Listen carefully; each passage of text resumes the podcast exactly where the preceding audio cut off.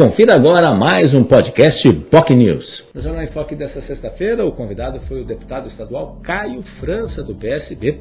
Ele falou aí de temas importantes, inclusive aí sobre a pauta da cannabis medicinal, ele que está à frente da da Frente Parlamentar, junto com o deputado Eduardo Suplicy, do Partido dos Trabalhadores, na frente da, da pauta específica sobre o uso da cannabis medicinal. Inclusive, ele fez um pedido uh, para o secretário de Saúde do Estado, Elias Paiva, justamente para poder aí dar continuidade aí à regulamentação da segunda fase do uso de, dos medicamentos à base de cannabis para dores crônicas refratárias, que já foram aprovadas, inclusive, né, aprovadas uh, pelo grupo de estudo nesse aspecto. Só que ele reclama da lentidão, no caso da Secretaria de Saúde, de liberar isso para também uh, em âmbito estadual, para o uso aí público aí em âmbito estadual.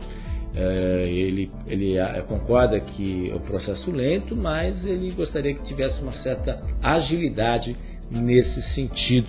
Inclusive, a partir do dia 1 terça-feira, uh, vai estar aí disponível aí os pedidos de emendas parlamentares para todas as associações de cannabis e órgãos interessados em poder aí uh, obter 500 mil reais em emendas, 250 mil de emendas tanto de Caio França como 250 mil em emendas de Eduardo Suplicy para projetos, estudos e pesquisas ligados tanto à área da saúde também como à área social justamente para poder verificar quais serão as empresas, quais serão as entidades que estarão aí se beneficiando dessa iniciativa. Em novembro, os resultados serão divulgados aí, já para entrar no orçamento do próximo ano.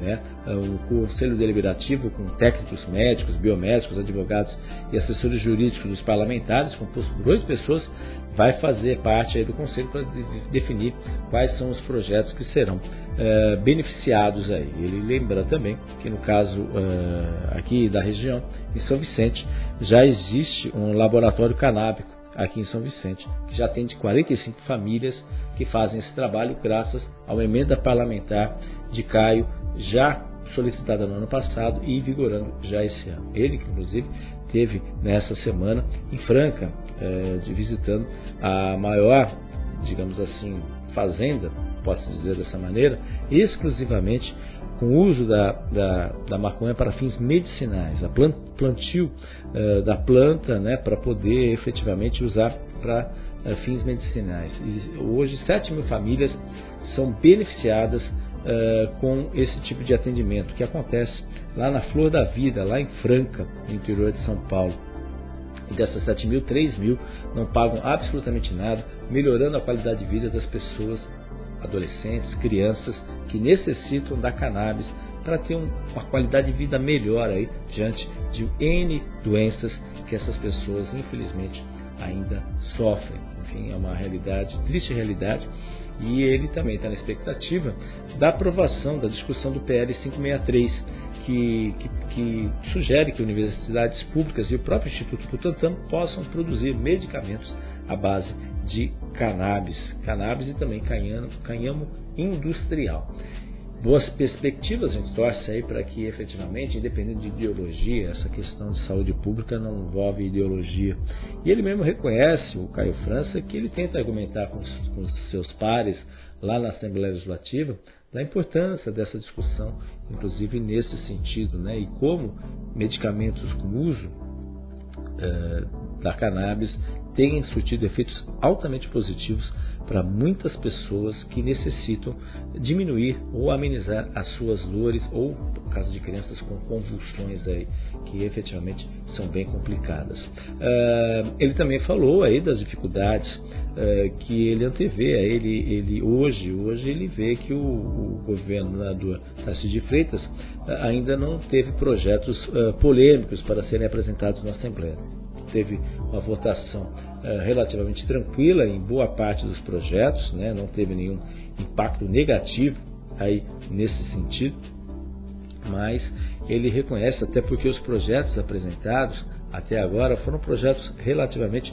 tranquilos, o aumento das polícias, o aumento do salário mínimo paulista, o empréstimo eh, para a, o, a ligação eh, de trem entre São Paulo e Campinas, um empréstimo de 6 bilhões de reais.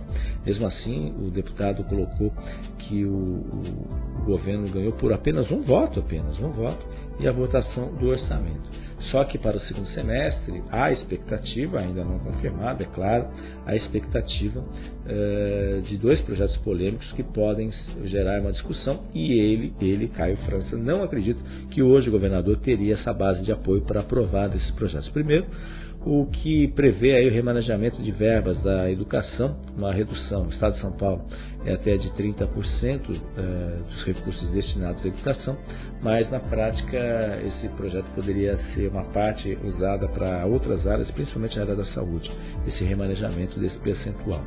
E, e outro projeto também polêmico é a questão da Sabesp, a Sabesp que é que o governo mira futuro a sua privatização. Segundo Caio França, o governador Tarcísio Freitas, hoje, na Assembleia Legislativa, não teria maioria. Mas é claro, tudo depende de negociações e conversas.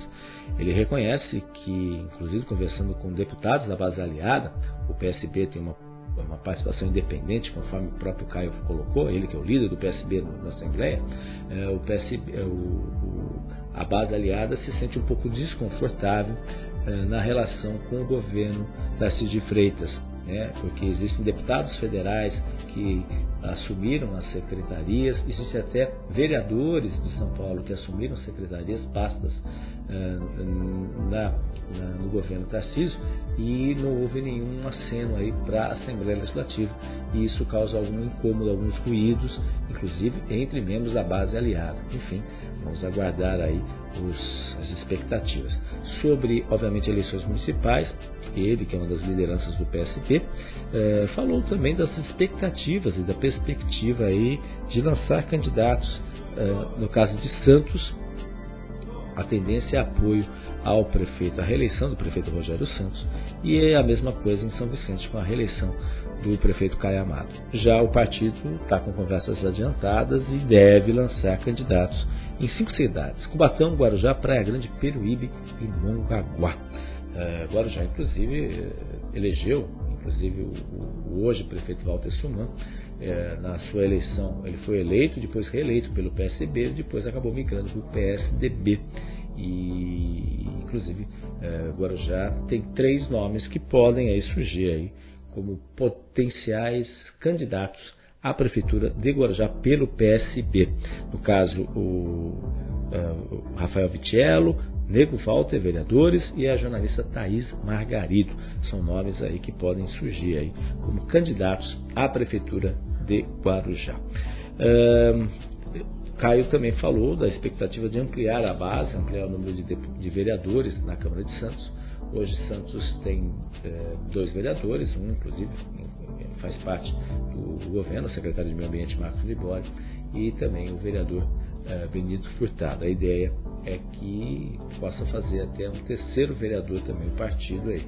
Hoje, Libório está sendo substituído por o vereador Chita, também do PSB, que ocupa a cadeira também nesse sentido. Ele, mas ele reconhece que as eleições do próximo ano em Santos serão quentes, bem quentes, tendo uh, entre os candidatos, além do prefeito Rogério Santos, provavelmente a deputada federal Rosana Vale também participando da disputa. Enfim, este foi o Jornal em Foque dessa sexta-feira, como convidado o deputado estadual Caio França, que também analisou aí as expectativas à volta das atividades parlamentares a partir do próximo terça-feira, a próxima terça-feira, inclusive aniversário aí do deputado, é 1 de agosto, e a volta das atividades parlamentares a partir de terça-feira lá na Alesp. Bom final de semana a todos, muito obrigado pela sua audiência. Lembrando que o programa está disponível nas nossas redes sociais, nosso Facebook, facebook.com.br jornalbocnews, nosso canal no YouTube, youtube.com.br TV. Você também pode nos acompanhar o programa Reprise na TV com Santos, canal 8 da Viva e canal 11 na NET Claro. Tenham todos um ótimo final de semana e até a segunda. Até o próximo podcast. Tchau, tchau.